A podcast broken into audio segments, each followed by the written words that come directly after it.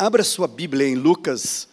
Eu não vou pregar sobre o Salmo 92, né? O justo florescerá como a palmeira e crescerá como cedro no Líbano, e na velhice ainda darão frutos. Eu não vou pregar sobre isso, tá? Mas de antemão, enquanto você está abrindo a sua Bíblia aí no Evangelho, segundo escreveu Lucas, capítulo 1, um dos sonhos que eu estou que o calor está aí, ó, já sonhando, é revitalizar um maravilhoso coral. E se você não sabia depois, e ele pode confirmar, depois dos 40, 50 anos, é que a voz fica no ponto. Então, o pessoal do louvor ainda tem que caminhar um pouco mais para aprender com vocês. É, eu quando eu estudei música, disseram que eu ia ficar bom só depois dos 40, né? Então, estou esperando isso para ver se fico.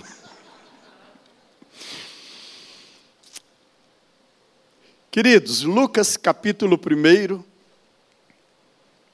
versículos 32 e 33.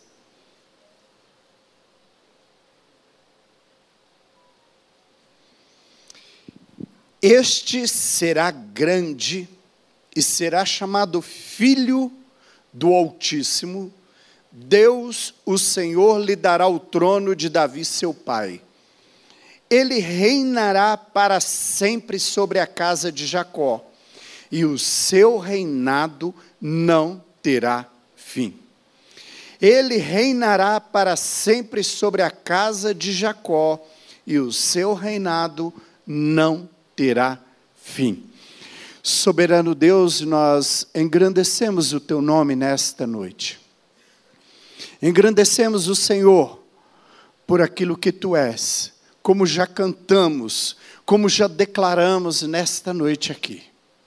A tua grandeza e o teu reinado, a tua soberania sobre todos e sobre tudo nós nos colocamos à disposição do Senhor, para que o Senhor fale aos nossos corações. É em nome de Jesus que eu oro. Amém. Queridos, eu gostaria de compartilhar com vocês, dando continuidade ao tema deste mês, encerrando o mês de junho, quando falamos Jesus, o Filho de Deus. Depois falamos Jesus como o supremo pastor, falamos também sobre Jesus como o único modelo, e hoje encerraremos esse mês falando Jesus como eterno Rei. Quando nós pensamos na monarquia, nós pensamos na forma de governo onde o rei ou a rainha exerce um papel político, podendo ser mais ativo, mas eles governando tudo. Recentemente o mundo acompanhou, e particularmente eu gosto de acompanhar esse tipo de evento, onde a rainha Elizabeth completou 70 anos de reinado. Segundo as estatísticas e comprovadas, ela é a terceira pessoa, desde que se sabe da história da humanidade, que teve um reinado tão longo. Perdendo aí apenas para Luís XV e para o rei do Camboja, da Tailândia, que exerceu reinados muito mais longos que ela. Quando nós pensamos no papel desta pessoa, desta autoridade, nós pensamos em alguém que, na maioria das vezes, ela é intocável, não se pode questionar as leis, as ordens, e como nós sabemos que é irrevogável quando um rei ele determina algo, ou ele dá uma sentença, não se questiona isto.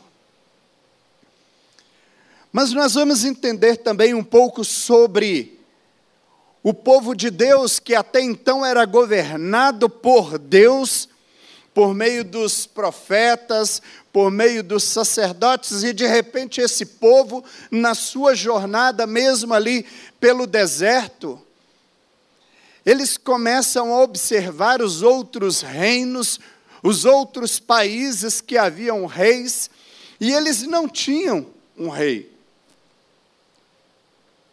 Interessante como nós, seres humanos, somos tão influenciados. Aquele povo sabia que eles eram um povo especial, um povo escolhido por Deus como nação santa, e que Deus governava de forma total por meio dos seus profetas, dos sacerdotes. Mas eles queriam, eles queriam alguma coisa de fora, porque era interessante, eles sabiam que os reis iam às guerras, e então o povo de Deus começa a mudar o coração ali. E em 1 Samuel nós vemos, no capítulo 8, quando eles chegam para Samuel, e fala: Olha, Samuel, nós até entendemos que você faz um papel bonito aqui, você é um, você é um bom sacerdote. A gente entende que você é até usado por Deus, mas nós queremos um rei. Nós queremos um homem, alguém que governe sobre nós. Talvez aquele povo não tinha, ou talvez não, a Bíblia diz que eles não tinham noção do que era realmente um papel, o papel de um rei. Eles não sabiam o que era monarquia, ao ponto de determinado momento, quando Deus fala com Samuel,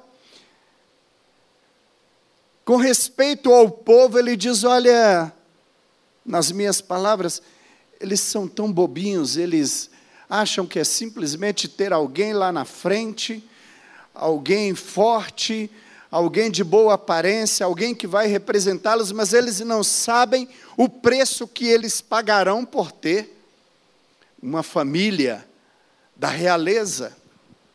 Eles não sabem que os filhos deles serão escravos, terão que trabalhar dobrado para servir àquela família. Mas nada disso mudou o coração daquele povo, então eles pedem um rei e creio que todos sabem da história que segue, e Saul é constituído rei sobre Israel.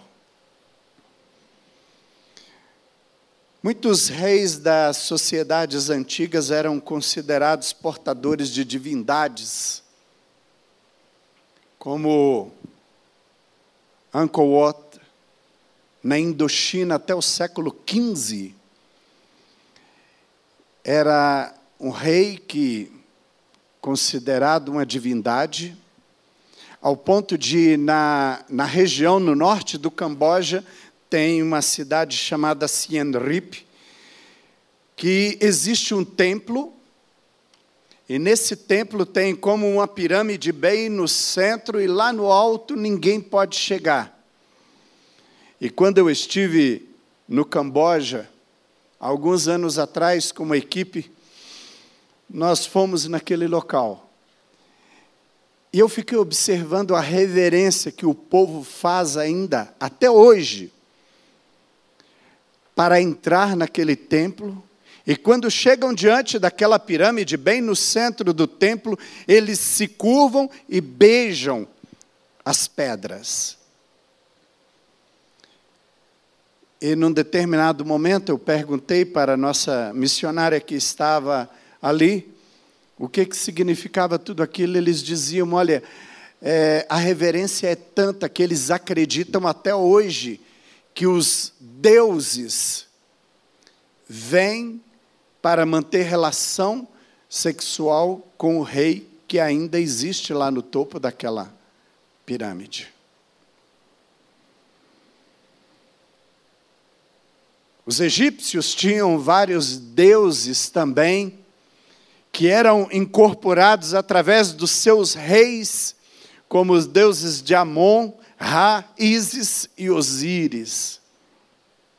As nações, elas se estabeleceram em volta do da sua monarquia, e a reverência a estas pessoas era de tal forma que muitos até entregavam as suas vidas por causa da vida de um rei. Obviamente, com a chegada do feudalismo, no século, do século V ao século XV, foi acabando então a monarquia, restando pouquíssimas pelo mundo e ainda assim, hoje eles não detêm todo o poder. Queridos, quando eu penso numa monarquia, quando eu penso na figura de um rei ou de uma rainha, nós brasileiros não temos muita noção disso, até porque nós não tivemos, ou tivemos bem lá no início da nossa colonização, mas nós perdemos o conceito porque não temos isso no nosso país. Mas é interessante quando você chega em um país que tem a monarquia, que existe o rei e a rainha, não se pode falar mal de uma rainha, não se pode falar mal de um rei, mesmo em conversas dentro de casa. Interessante que nós, o tempo que nós moramos no Canadá foi necessário para a gente aprender sobre isso. Mas mesmo assim, em alguns países que não têm a figura de um rei, mas no passado eles tiveram, eles ainda consideram o presidente como uma figura, como um semideus. E estas pessoas, ao falar o nome destas pessoas, elas falam com um grande temor. E me lembro um certo dia, quando estávamos numa conversa, eu fiz menção à rainha da Inglaterra, que também é rainha no Canadá. E naquela mesma hora, o meu líder da missão, né, ele me chamou a atenção, botou a mão assim, um britânico, um inglês, né, e ele falou assim: não se pode falar da rainha assim aqui. Até o tom de voz dele mudou. Eu fiquei pensando como como nós, principalmente nós brasileiros, entendemos esse posicionamento e aí eu quero trazer para a palavra de Deus para o nosso contexto hoje como nós entendemos, como nós encaramos a pessoa de Jesus Cristo como Rei dos Reis e Senhor dos Senhores. O texto que nós acabamos de ler, em Lucas, diz assim: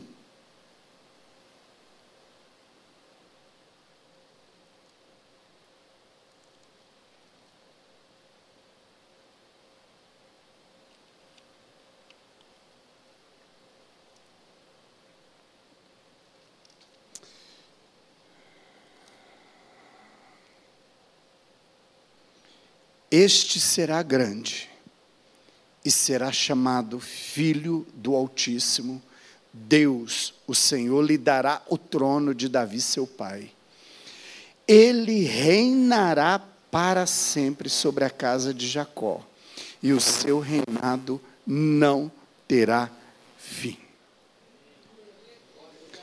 Todos estes homens, estas mulheres, rainhas e reis que nós citamos, e quantos conhecemos, nós sabemos que chegou um dia ou chegará um dia em que o seu reinado terá fim. Tiveram fins. Você olha no túmulo e lá está assim: Fulano de Tal, jaz, acabou, findou. Mas a Bíblia diz que o reino de Deus não terá fim. É eterno. O reino é presente e ele é futuro. Quando nós vemos no, na oração do Pai Nosso, nós entendemos que o reino de Deus era chegado e seria implantado e não teria fim. João Batista, ele anuncia a chegada do reino de Deus. Quando ele olha e diz: Eis aí o Cordeiro de Deus que tira o pecado do mundo, e ele diz: O seu reino não terá fim. Quando Jesus entra em Jerusalém, ele é aclamado como rei. Quando o povo estende sobre a passagem de Jesus palmas, folhas, e eles dizem: Bendito o Rei que vem em nome do Senhor. Osana, Osana, bendito o Rei que vem em nome do Senhor. Como nós temos reverenciado Jesus, o Rei dos Reis. Cada vez mais, cada geração que vem chegando, nós perdemos muito do que é o respeito por alguém de autoridade. Nós perdemos respeito pelos mais velhos, perdemos respeito pelos nossos pais, perdemos o respeito pelas nossas autoridades. E muitas vezes nós trazemos isso também para a nossa vida espiritual e para a nossa igreja, para a nossa adoração.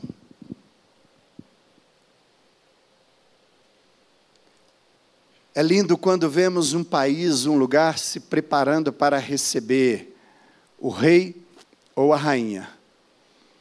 Tudo o que eles fazem, como eles se preparam, a reverência. E isso acaba ficando dentro da cultura, quando aquela cultura tem como referência um homem, uma mulher, um rei, uma rainha, um presidente, mas que na, no contexto deles eles carregam isto, eles acabam transmitindo também para as autoridades espirituais, para os pais, para os ancestrais.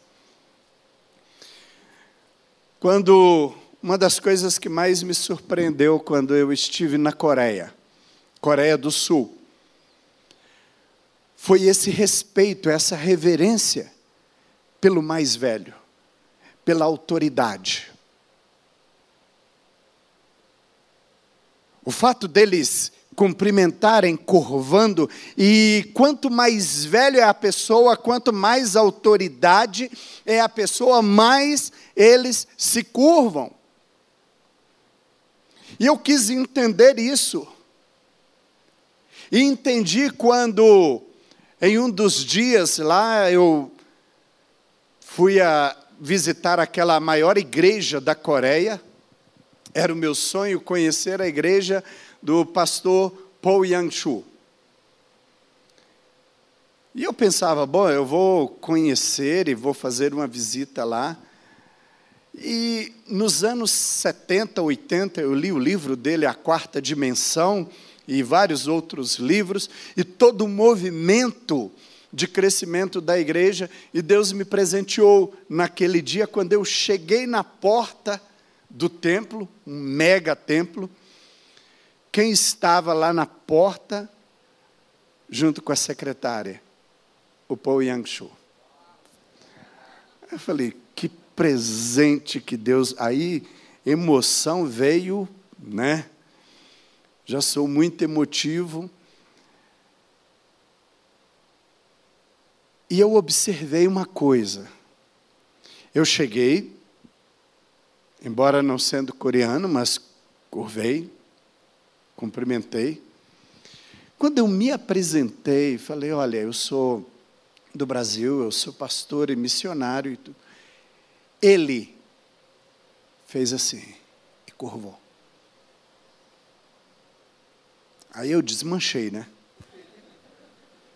Falei, meu Deus. Aquilo, Deus falou muito forte comigo. Como é que você chega na minha presença? Como você me reverencia no seu dia a dia, no seu devocional? Saindo dali, eu fui visitar uma outra igreja, que é a segunda maior do país. Uma igreja maravilhosa, só a orquestra do grupo de adolescentes. São 380 pessoas. Só a orquestra daquela igreja. E quando eu saí daquele templo, lugar imenso, quando eu saí, tinha alguns jovens saindo e eu fui pedir informação a um deles onde eu pegaria o ônibus. E então eu fui comunicar com ele, eu não falo, não falo coreano, mas fui comunicar com ele em inglês, e ele começou a falar, me dando as informações e com a mochilinha dele e tal. Quando eu. Ele falou assim: Você vem de onde? Eu falei: Do Brasil. Ah, mas por que, que você está aqui conhecendo a igreja? Eu falei, porque eu sou pastor e missionário. E então eu vim para uma conferência e eu vim para conhecer sobre vocês. Quando ele, você é o quê? Quando eu falei pastor, esse rapaz foi curvando, curvando, curvando, curvando até ajoelhar. Pastor brasileiro, pastor brasileiro, pastor. Aí eu segurei a mão dele levantei. Falei, ô oh, meu querido, fica à vontade. Ele, não, não, não, não. Pegou a minha mochila, carregou a minha mochila, foi até o ônibus. Quando entramos no ônibus, ele falou, eu vou pagar para você. E pagou a passagem para mim também. Quando eu desci, não era o lugar dele descer, desceu e foi comigo até a porta do hotel. E ele, obrigado, obrigado por eu poder te servir. Eu entrei para o meu quarto, era um hosteling, eu estava com mais quatro outros hóspedes ali, e eu chorei muito naquele dia. Chorei muito, porque eu fiquei pensando, queridos, como eu chego na presença do Rei dos Reis e Senhor dos Senhores? Quantas vezes nós reverenciamos líderes e deixa eu dizer, respeitar as pessoas e honrá-las não é nenhum pecado. Nós devemos honrar e respeitar as pessoas mais velhas, os nossos líderes. Mas quantas vezes, quando chegamos diante de um nome tão grande, nós chegamos a, vou usar um pejorativo aqui, babando queremos autógrafos, queremos tirar fotos. E nós reverenciamos estas pessoas. A minha pergunta é: como eu chego na presença de Deus? Como eu entro no Santo dos Santos, no lugar de adoração, diante do Rei dos Reis e Senhor dos Senhores? Daniel, capítulo 2.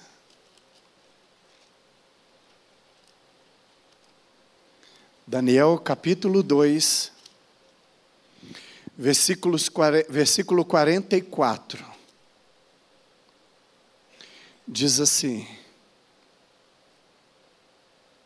Mas nos dias destes reis, o Deus do céu suscitará um reino que não será jamais destruído. Este reino não passará a outro povo. Esmiuçará e consumirá todos estes reinos, mas ele mesmo subsistirá para sempre. no capítulo 7, nos versículos 13 e 14, diz assim: Eu estava olhando nas minhas visões da noite, e eis que vinha com as nuvens do céu um como filho do homem, e dirigiu-se ao ancião de dias e o fizeram chegar até ele. Foi-lhe dado domínio e glória e o reino para que todos os povos, nações e homens de todas as línguas o servissem. O seu domínio é domínio eterno, que não passará, e o seu reino jamais será destruído. Todos os reinos passarão, todos os domínios passarão, mas o domínio do nosso Deus, o, no, o, domínio do Rei Jesus, que é Rei dos Reis e Senhor dos Senhores, este não passará. Como é que você adora a este Rei dos Reis e Senhor dos Senhores? Uma das músicas que cantamos aqui, ela fala: O rei está chegando. Como é que você adora este rei? Quando você vai no campo de futebol para torcer para o seu time, qual é a sua reação? Quando você vê ali 11 homens entrando no campo, quando é feito um gol, como você reage diante disso? A minha pergunta: como você reage diante do Rei dos Reis e Senhor dos Senhores? E eu quero encerrar a minha palavra nesta noite. Com o texto de Romanos 8, 18 a 23.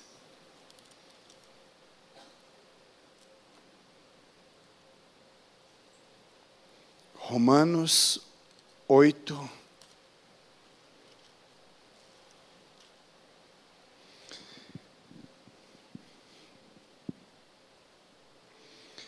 Porque para mim tenho por certo que os sofrimentos do tempo presente não podem ser comparados com a glória a ser revelada em nós. A ardente expectativa da criação aguarda a revelação dos filhos de Deus pois a criação está sujeita à vaidade, não voluntariamente, mas por causa daquele que a sujeitou, na esperança de que a própria criação será redimida do cativeiro, da corrupção, para a liberdade da glória dos filhos de Deus. Porque sabemos que toda a criação a um só tempo geme e, se, e suporta angústias até agora. E não somente ela, mas também nós que temos as primícias do Espírito. Igualmente gememos em nosso íntimo, aguardando a adoção de filhos, a redenção do nosso corpo, porque na esperança fomos salvos. Ora, esperança que se não vê é esta esperança, pois o que alguém vê como espera, mas se esperamos o que não vemos, com paciência o aguardamos. Eu aguardo a volta de Cristo. Eu aguardo este dia em que a criação, em que toda a humanidade será regenerada, em que aqueles que foram salvos e redimidos pelo Cordeiro, pelo sangue do Cordeiro, estarão diante do trono do Senhor a Bíblia diz que nós cantaremos para sempre, porque Ele, o Cordeiro, que foi morto e imolado, será adorado dia e noite para sempre.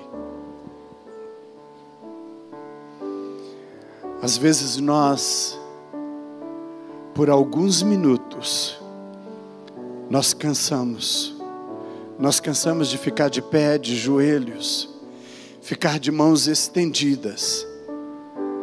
Nós cansamos de dizer: Santo, Santo é o Senhor. Deixa eu te dizer, se você não é treinado agora,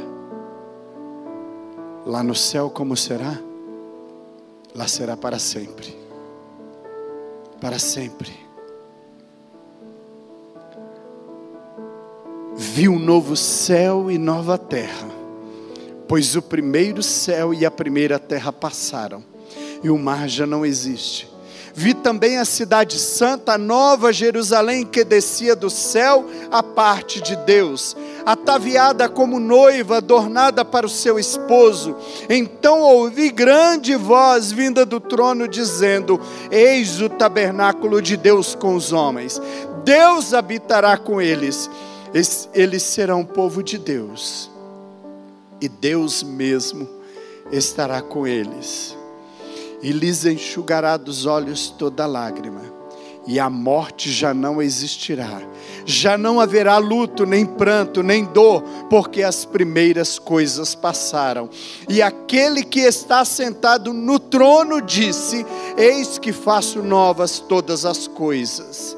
E acrescentou: Escreve, porque estas palavras são fiéis e verdadeiras. E disse-me ainda: tudo está feito. Eu sou o Alfa e o Ômega, o princípio e o fim. Eu, a quem tem sede, darei de graça da fonte da água da vida. O vencedor herdará esta, estas coisas, e eu lhe serei Deus, e ele me será filho.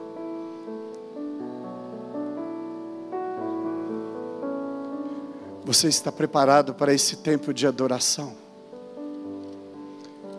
Você está preparado para este grande dia? O Espírito e a noiva dizem: Vem. Aquele que ouve, diga: Vem. Aquele quem tem sede e quiser, receba de graça da água da vida.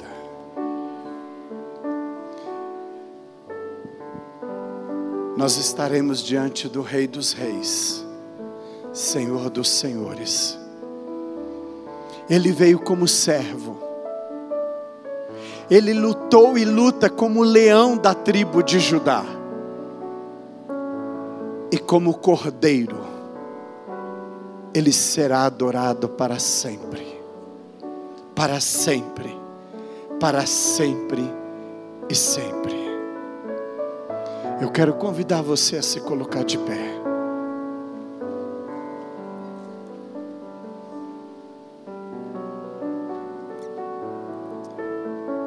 Quero que você feche os olhos agora por um momento e pense.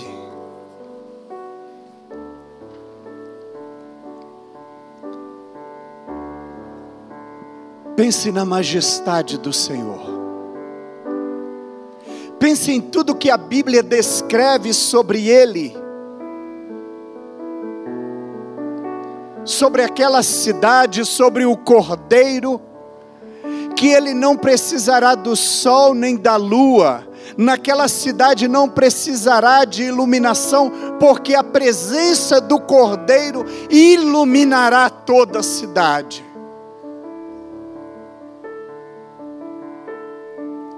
Este cordeiro, a Bíblia diz que os 24 anciãos se curvaram diante dele, de que os querubins e serafins cobrem o rosto para adorá-lo. Eu quero convidar você a começar esta adoração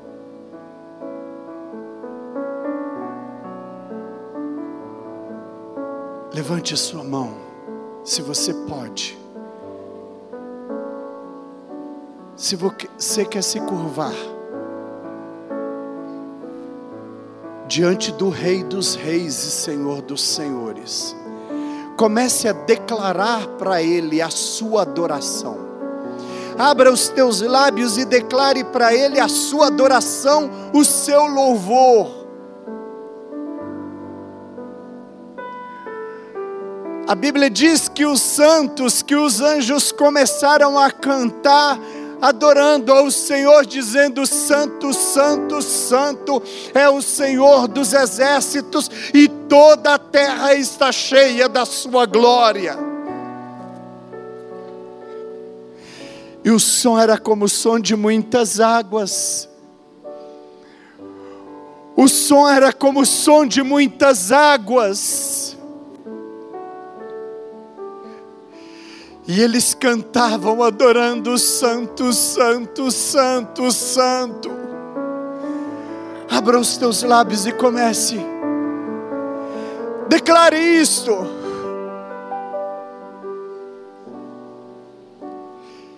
Isso aqui é apenas um ensaio.